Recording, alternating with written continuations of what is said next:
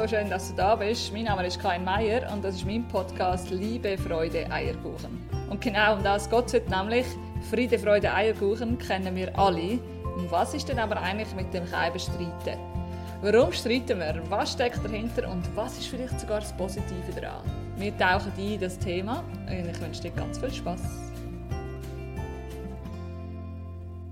Hm, ja, ein Kollege von mir hat letztens zu mir gesagt, dass er das Thema XY mit seiner Freundin lieber nicht anspricht, weil es zum Streit könnte führen Sie gibt total unangenehm. Das hat mich wirklich zum Nachdenken gebracht. Wieso ist das so, dass wir so negativ denken über Streiten? Haben wir vielleicht schlechte Erfahrungen gemacht mit dem? Hat in unserer Vergangenheit vielleicht einmal der Versöhnungsteil gefehlt nach einer Auseinandersetzung? Oder was genau führt denn dazu, dass wir so Angst haben vor Konflikt? Zu einem Konflikt oder eben gar einem offenen Streit kommt es nur dann, wenn persönliche Werte oder Ziele voneinander abweichen oder die Vorstellung von einer Person mit der Vorstellung von der anderen Person nicht zu vereinbaren scheint. Ganz am Anfang der Beziehung mit Dani habe ich festgestellt, dass wir sehr unterschiedliche Streittypen sind.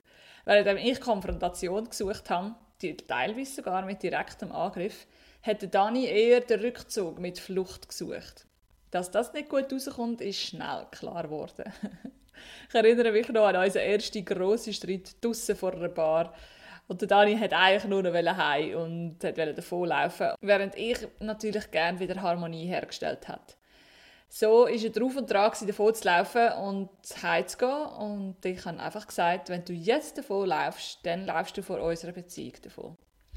Der Satz hat zumindest dazu geführt, dass er angehalten hat und Pause gemacht hat. Und das ist natürlich schon ein erster Schritt in meine Richtung. Zum Glück. So haben wir uns entschieden, dass wir zumindest die Nacht miteinander verbringen und zusammen heimlaufen und am nächsten Morgen ausdiskutieren. Und genau das Ereignis hat irgendwie dazu geführt, dass wir wie eine Art Kooperation gestartet haben. Indem wir nämlich beide einen Schritt aufeinander zugegangen sind. Mit einer kleinen Übung haben wir dann unser eigenes Strickkonzept kreiert. Nämlich, dass ich meine Worte und Emotionen zügle und eben nicht direkt in Angriff gehe, sondern so kommuniziere, dass es fair und ehrlich bleibt. Und Dani hingegen versucht sich im Gespräch auch zu stellen, bittet aber um einen Unterbruch, wenn er Zeit braucht, um seine Gedanken zu sortieren. Ja, wo kommt denn das alles her? Ich meine, die Streitkulturen schauen wir doch auch daheim ab. Ich bin aufgewachsen in einem Umfeld, wo zum Beispiel auch oft Übertreibungen gefallen sind und so Pauschalisierungen. Gerade besonders im Streit. Wenn sich also jemand ungerecht behandelt fühlt, dann kommen doch oft Worte wie immer du und nie ich oder eben immer ich oder alles oder jeder. Und genau diese Worte habe ich mitgenommen auf meinen Weg und natürlich auch in meine Beziehung integriert.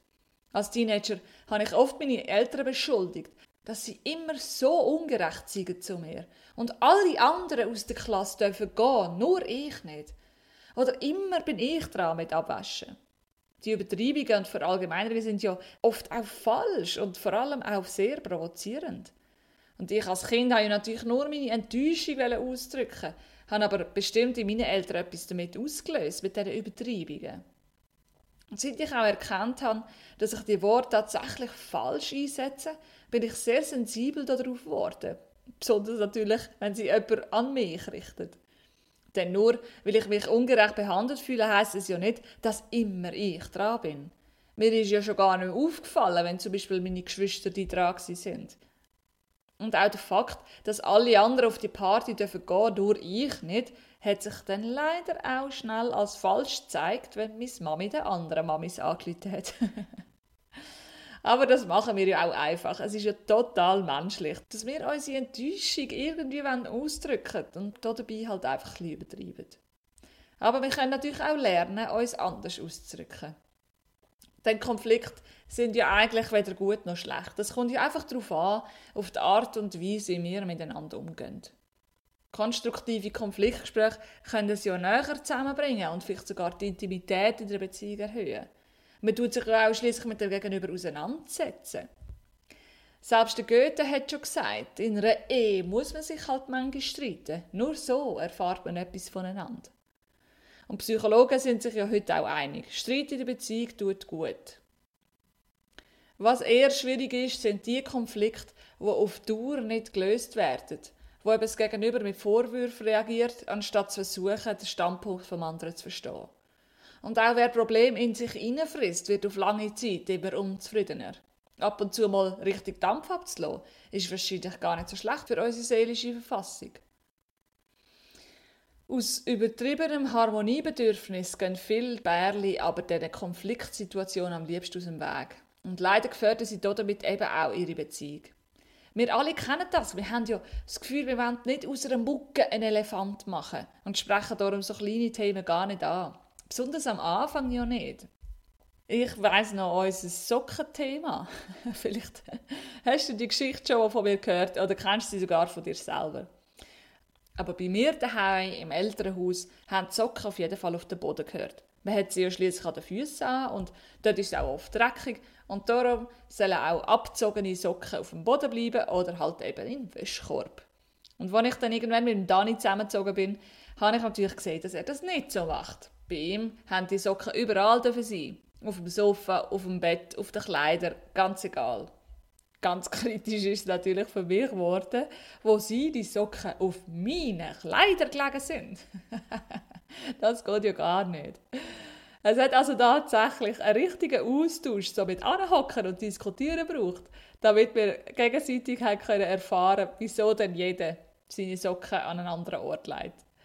Dabei ist es nicht darum gegangen, aus einer Mucke einen Elefant zu machen, sondern mehr ein Thema anzusprechen, das noch nicht emotionsbehaftet ist. Und ich kann ja auch verstehen, warum der Dani das so macht und das nicht gleich macht wie ich. das hat für uns sehr gut funktioniert. Seither ist nämlich uns beiden klar, warum sich der andere verhält, wie er sich eben verhält. Und vor allem können wir auch darüber lachen. Wir haben also versucht, schon ganz früh die scheinbar kleinen Themen anzusprechen und nicht allzu lange zu warten, bis wir sie erklären oder dann eben müssen klären. So haben wir nämlich die Chance, die Herausforderungen oder Schwierigkeiten zu diskutieren und dann frei von Wut und Ärger zu besprechen. Das Prinzip haben wir dann gerade beibehalten, auch für alle Themen. Denn wir alle kennen das, wenn es mal fetzt und der Zopf mal da ist, dann neigen wir mega schnell dazu, alte Themen und andere Geschichten mit ins Boot zu holen. So im Stil von «Und wenn wir schon gerade dabei sind, damals hast du...» Und das ist zum Glück bei uns bis heute gar nicht möglich gewesen, weil wir eben die Themen schon früh haben können erklären. Ja, sollen wir uns denn jetzt streiten oder nicht? Ich habe sogar in meiner Recherche herausgefunden, dass wenn wir streiten, das Glückshormon auslöst. Die Endorphin. Sie sorgen für das inneres Wohlbefinden, sozusagen eine ausgeglichene Stimmung und sie regulieren unseren Hormonhaushalt. Wenn wir versuchen, dem Streit immer aus dem Weg zu gehen und den Frust abzuschlucken, statt anzusprechen, dann kann das irgendwann, hm, wer hat das gedacht, auch zu Kopfweh, Unwohlsein, Schlafstörungen und vielleicht sogar zu Depressionen führen. Gehen wir diesen Beziehungskonflikt eben auch aus dem Weg, statt sie anzusprechen, dann drehen wir uns nur im Kreis. Ab und zu mal auf Konfrontation zu gehen und auch mal einen Streit zu riskieren, sorgt für frischen Wind und Weiterentwicklung der Beziehung. Halten wir unsere tiefsten Wünsche und Bedürfnisse von unserem Partner verborgen, aus Angst, es könnte ihn verletzen oder er könnte uns verloren, dann ist das immer der erste Schritt zu der Entfremdung. Ich persönlich bin immer unglaublich dankbar, wenn sich mein Gegenüber öffnet und etwas anspricht, was ihn stört oder belastet. Denn ich habe ja auch das Interesse daran, dass die Beziehung sich verbessert. So habe ich ja auch Gelegenheit, das Gegenüber besser kennenzulernen und zu erfahren, was hinter den Kulissen abgeht. Ich glaube, eine Beziehung kann langfristig auch nur funktionieren, wenn wir nicht nur auf körperlicher, sondern eben auch auf emotionaler Ebene verbunden sind. Wenn wir Konflikte ansprechen und gemeinsam lösen, ist die Partnerschaft auch stark genug, weitere Krisen zu meistern. Es besteht sozusagen ein Fundament an Vertrauen und Sicherheit, wo wir darauf aufbauen können. Und wenn ich weiß, dass ich beim Dani alles ansprechen und benennen ohne dass er gerade ausflippt und aufs Dach steigt, dann gebe ich doch das auch Vertrauen. Vertrauen in mich, in ihn und in die Beziehung. Natürlich ist es manchmal einfacher, wenn wir diesen Problem einfach aus dem Weg gehen das ist aber ja nur kurzfristig einfacher. Denn ich glaube, irgendwann kommt alles an die Oberfläche. Je länger wir warten, desto unschöner wird es. Und noch etwas, wenn wir euch streiten, ist es doch auch ein ganz klares Zeichen, dass uns das Thema wichtig ist und vielleicht sogar etwas an dieser Beziehung liegt. Ja, so habe ich noch ein paar Tipps kreiert. Elf insgesamt.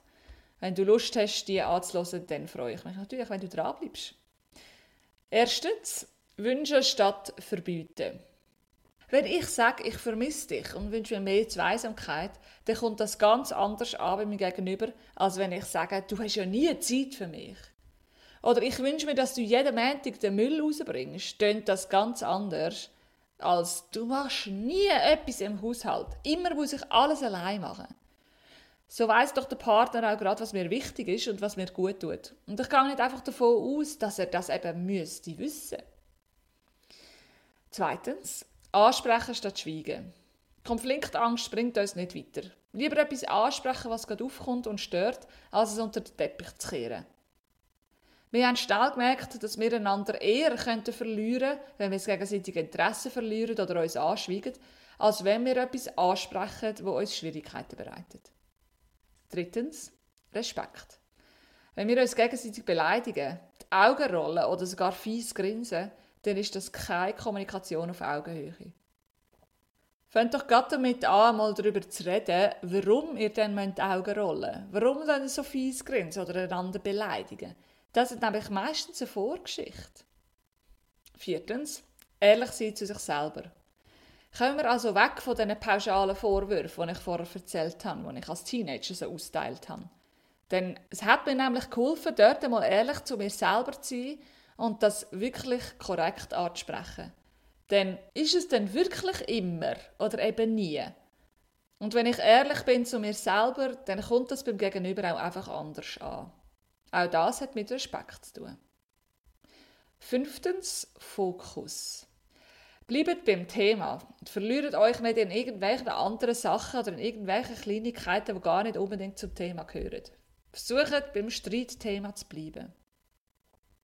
Sechstens, den Zeitpunkt gut auswählen. Denn wenn wir es am besten gerade direkt ansprechen, wenn es aktuell ist, dann ist einfach das Ganze viel einfacher. Wo wir zusammen ein Restaurant geführt haben, haben wir bald die Regel eingeführt, dass wir immer am gleichen Abend noch den Tag bereinigen.